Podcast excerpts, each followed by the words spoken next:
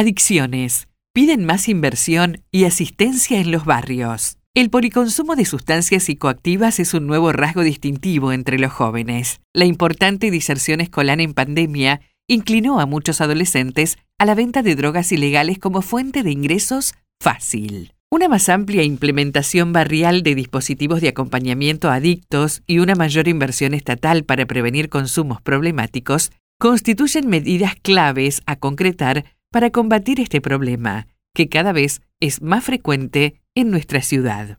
Si bien en Bahía Blanca la situación aún no es tan grave como en otras localidades del territorio bonaerense, el policonsumo de sustancias psicoactivas, principalmente alcohol y psicofármacos, aumenta año tras año entre bahienses cada vez más jóvenes.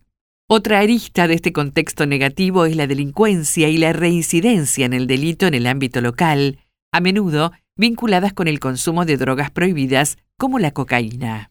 El análisis corresponde a Vanessa Troncoso, operadora socioterapéutica en adicciones y violencias, quien opinó que es alarmante la naturalización por parte de personas de edades cada vez más bajas de la ingesta combinada de bebidas alcohólicas y psicofármacos. Nos prende una luz de alarma cómo avanza este tipo de consumos. En Bahía prevalecen los consumos problemáticos de alcohol y psicofármacos. Muchas veces se cree que el consumo es de un solo tipo de sustancia, pero el problema es el policonsumo, afirmó Troncoso en base a estadísticas de la ONG La Misión, especializada en el tratamiento de la temática. La vicepresidente de la organización no gubernamental mostró preocupación a raíz del incremento de estos casos en Bahía, aunque consideró que todavía es posible abordar y revertir la actual situación doméstica.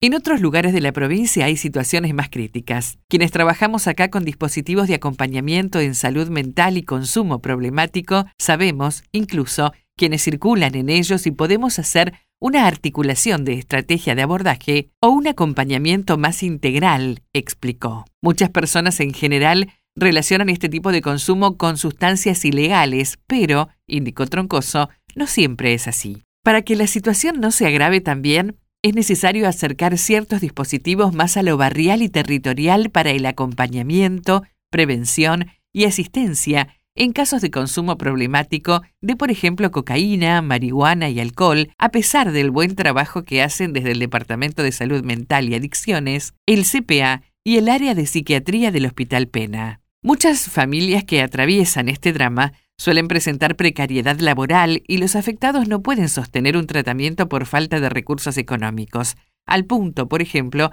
de no poder pagar un pasaje de colectivo. Según la profesional, es fundamental entender que cada barrio tiene su lógica, su cultura y sus necesidades propias. Es viable trabajar para frenar este avance de consumos en la ciudad, pero se necesita mayor inversión en políticas públicas preventivas, que son insuficientes, y en los dispositivos que son necesarios crear o articular en salud mental. Esto consideró la fuente consultada. Muchas veces lo urgente tapa lo importante y siempre vamos por atrás de la problemática, añadió. Por otra parte, hay intranquilidad entre las autoridades docentes por el consumo en fiestas privadas de otras sustancias, más sintéticas y con otros costos. De todas maneras, Troncoso aclaró que no recibieron precisiones al respecto. Sin embargo, confirmó que al menos en los casos de los cuales interviene la misión, no se detectó el consumo de nuevas drogas en la ciudad. En reiteradas ocasiones, integrantes de la institución se entrevistaron con padres de chicos que padecen consumo problemático de sustancias y están involucrados directa o indirectamente con delitos como robos. Estos adolescentes de aproximadamente 13, 14 y 15 años se ven envueltos también en pleitos callejeros o disputas barriales entre hinchadas de fútbol, ligadas a espacios o grupos en los que el consumo está presente, informó la vocera. Si bien desde la ONG desarrollamos un programa preventivo y de acompañamiento en las escuelas primarias y secundarias, el año pasado empezamos a trabajar con un dispositivo psicoeducativo destinado a adolescentes en conflicto con la ley, acotó. Otra cuestión a tener en cuenta es la gran cantidad de adolescentes que no retomó sus estudios después de reanudarse las clases presenciales post pandemia. Este es un factor importante a trabajar porque la venta de drogas es una salida económica fácil para estos chicos que no concluyeron sus estudios, remarcó. Según el último informe sobre la pobreza multidimensional en Bahía Blanca elaborado por el Instituto de Investigaciones Económicas y Sociales del Sur, CONICET, UNS, aproximadamente 4.000 alumnos de nivel primario y secundario desertaron de la escuela o discontinuaron su asistencia durante el bienio 2020-2021. Hay que trabajar en este tipo de necesidades para poder llegar antes. En este contexto, los clubes de barrio también cumplen un rol social y preventivo importantísimo, enfatizó Troncoso, con más de 20 años en la actividad. Hugo Kern, jefe del Departamento de Salud Mental y Adicciones Municipal, coincidió con Troncoso sobre la inexistencia de nuevos estupefacientes en la ciudad y resaltó que la principal sustancia que genera problemáticas de salud es el alcohol. Su uso abusivo y episódico durante los fines de semana genera gran cantidad de urgencias en las guardias de hospitales e intervenciones de emergencia.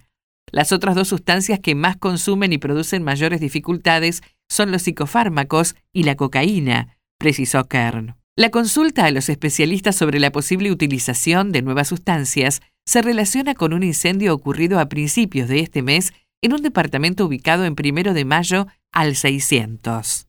A raíz del siniestro, su morador se retiró de allí aparentemente corriendo desnudo, en un estado de alteración y al grito de Me quemo, me quemo. En torno al hecho, trascendió que el joven habría consumido algún tipo de drogas novedosas. Según el funcionario, como consecuencia de la muerte del año pasado de 24 personas en el Gran Buenos Aires por consumir cocaína adulterada con carfentanilo, se confeccionó un mecanismo para controlar si ese precursor llega a Bahía Blanca. No obstante, el psicólogo aseguró que no se registraron intoxicaciones con esa sustancia en el ámbito bahiense. Sí hubo intoxicación por el uso de cocaína, que se mantiene a la orden del día con una tendencia al crecimiento posterior a la pandemia y hasta el momento tampoco hubo problemas significativos con el fentanilo, que es otra de las sustancias que está dando vueltas junto con algunas otras drogas en esta ciudad. Estamos atentos porque esto tiene una tendencia globalizada muy fuerte. Por eso, es probable que termine llegando a la ciudad. En Bahía tenemos un sistema de monitoreo de las intoxicaciones que llegan a las guardias municipales, dijo. Llevamos un monitoreo epidemiológico de la situación. No hacemos un trabajo a nivel represivo, sino que desarrollamos una práctica de salud, concluyó Kern. Esta semana, en Capital Federal, familiares de personas con estas afecciones reclamaron a las autoridades de localidades donde no está disponible la atención de adicciones y salud mental que se declare la emergencia a nivel nacional. Los obstáculos para la internación o el acceso oportuno a tratamiento son moneda corriente para las familias de aquellos que sufren las problemáticas mencionadas. En la manifestación, encabezada entre otros por Marina Charpentier, madre del cantante Chano, se pidió además la revisión de la Ley de Salud Mental. Si, como dice la ley, se asigna el 10% del presupuesto de salud, se cumplen con las 10 camas disponibles por centro. Si funcionan los tratamientos y se abren casas de medio camino, no tendríamos que estar acá, declaró Charpentier al diario La Nación. Necesitamos más médicos, enfermeros, hospitales especializados y también que nos escuchen, añadió la cofundadora de la organización arroba la madre-marcha, que presentó un petitorio de nueve puntos. Los manifestantes exigen que se aumente al 10% el presupuesto en salud destinado a salud mental, como lo establece la ley y se incumple desde su sanción en 2010, así como que se multipliquen los lugares de atención ambulatoria, con internación y equipos multidisciplinarios. También solicitan que funcione una red de atención domiciliaria, se difunda el listado de profesionales especializados en cada jurisdicción, se facilite el patrocinio legal gratuito cuando sea necesaria la judicialización de los casos y se capacite a docentes, policías, médicos, enfermeros y agentes de salud sobre enfermedades mentales y adicciones. Los servicios de asistencia son los siguientes.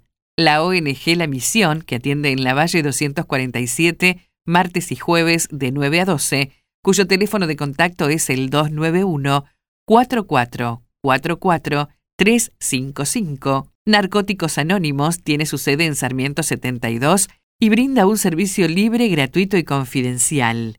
Las vías de contacto son el 0800 333 4720 291 418-5371 y una reunión virtual abierta a las 24 horas en www.na.org.ar. El Centro Comunitario de Salud Mental y Consumos Problemáticos funciona de lunes a viernes de 8 a 16.30 en Necochea 945.